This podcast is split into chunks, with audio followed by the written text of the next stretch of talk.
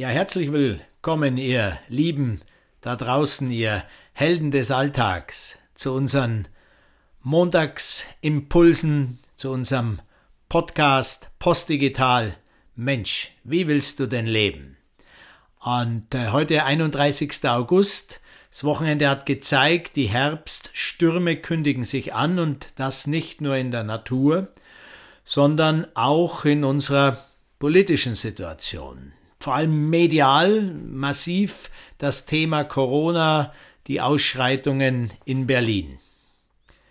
Ihr Lieben, ein äußerst ernstes Thema und ich bitte euch inständigst, hier vor allem Ruhe zu bewahren.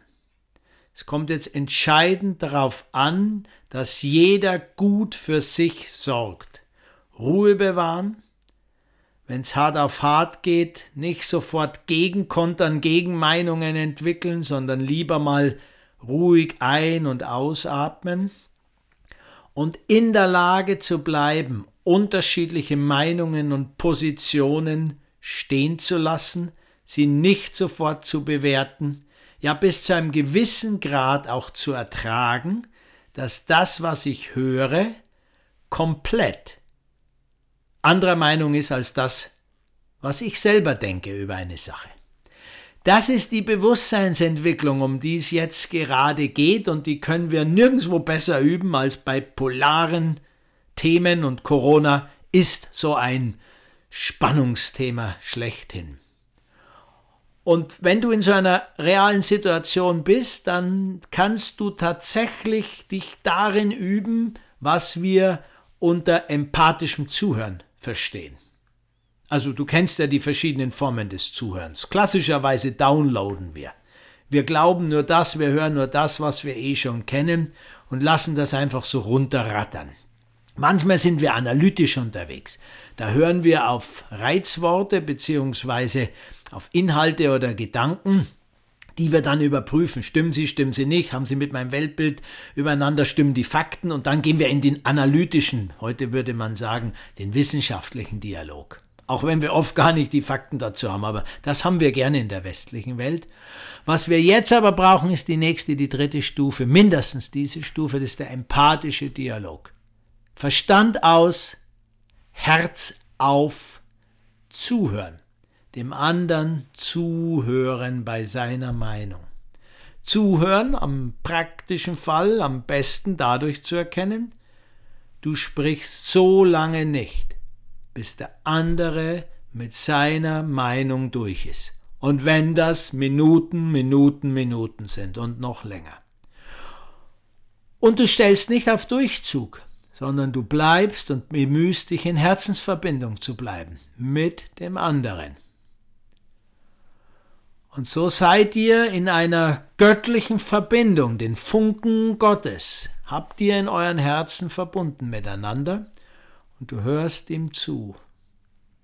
Und am besten antwortest du gar nicht und wenn du antworten willst, versuchst du in Ruhe deine Meinung, deine Position wiederzugeben.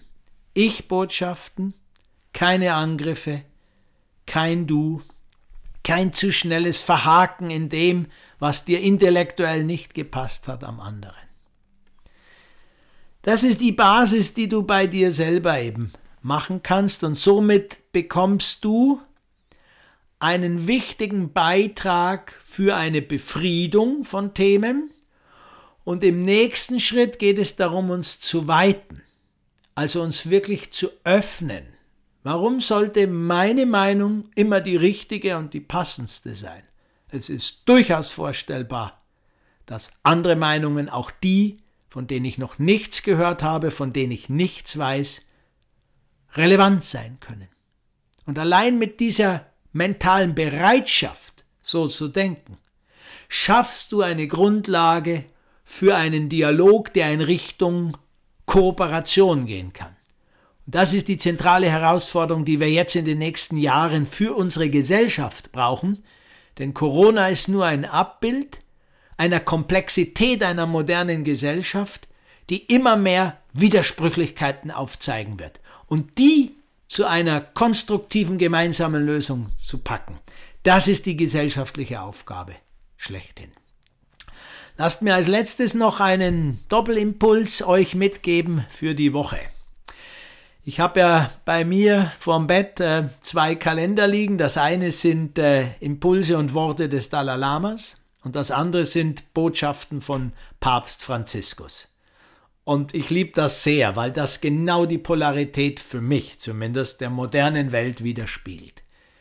Die Welt des Ostens und dessen Jahrtausende altes Denken und unser Kulturkreis des Westens, hier mit einem wunderbaren Vertreter mit Papst Franziskus.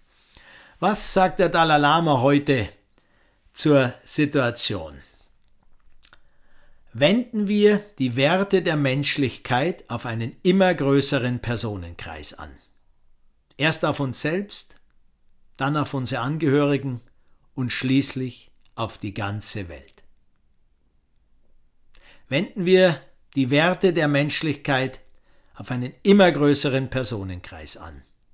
Erst auf uns selbst, dann auf unsere Angehörigen und schließlich auf die ganze Welt. Viel passender zur aktuellen Situation kann es wirklich nicht mehr sein. Meißle erst an deiner Büste. Epiktet. Was kann ich beitragen zur aktuellen Situation, zur Befriedung und zur konstruktiven Gestaltung?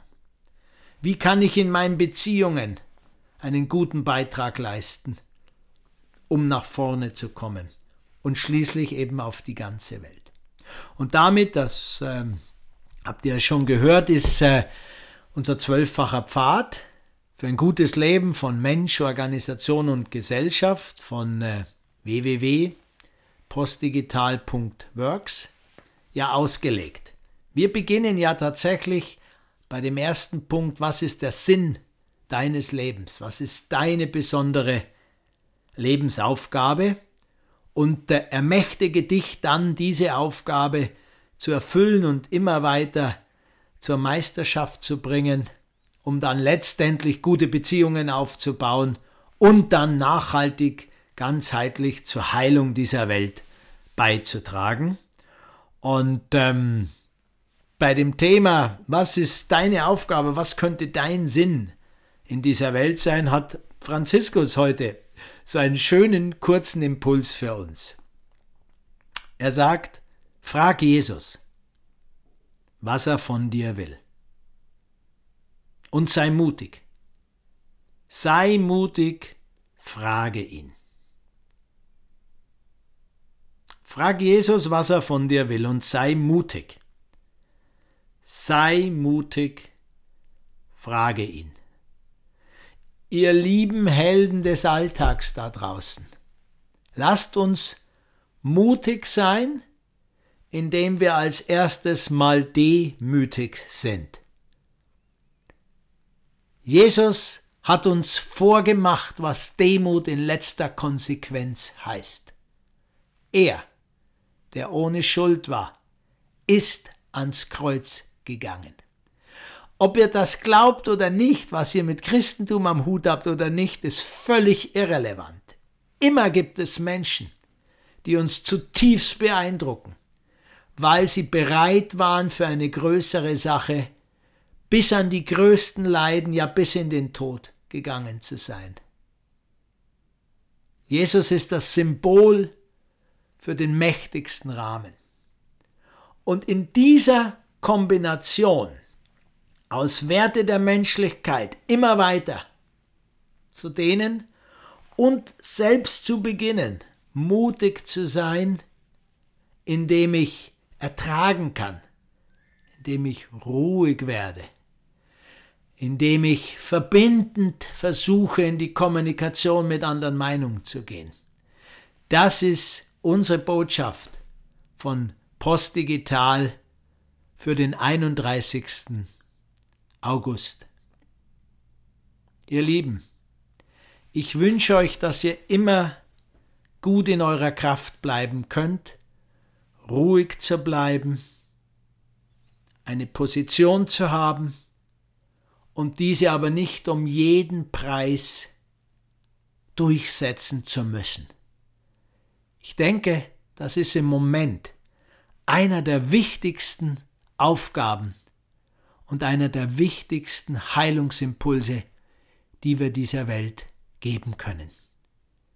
Für ein postdigitales Leben in Verantwortung für unsere Kinder und Kindeskinder. Macht euer Ding, seid in Freude, seid gut drauf und ich freue mich auf euch nächste Woche. Euer Andreas Philipp von Postdigital Works.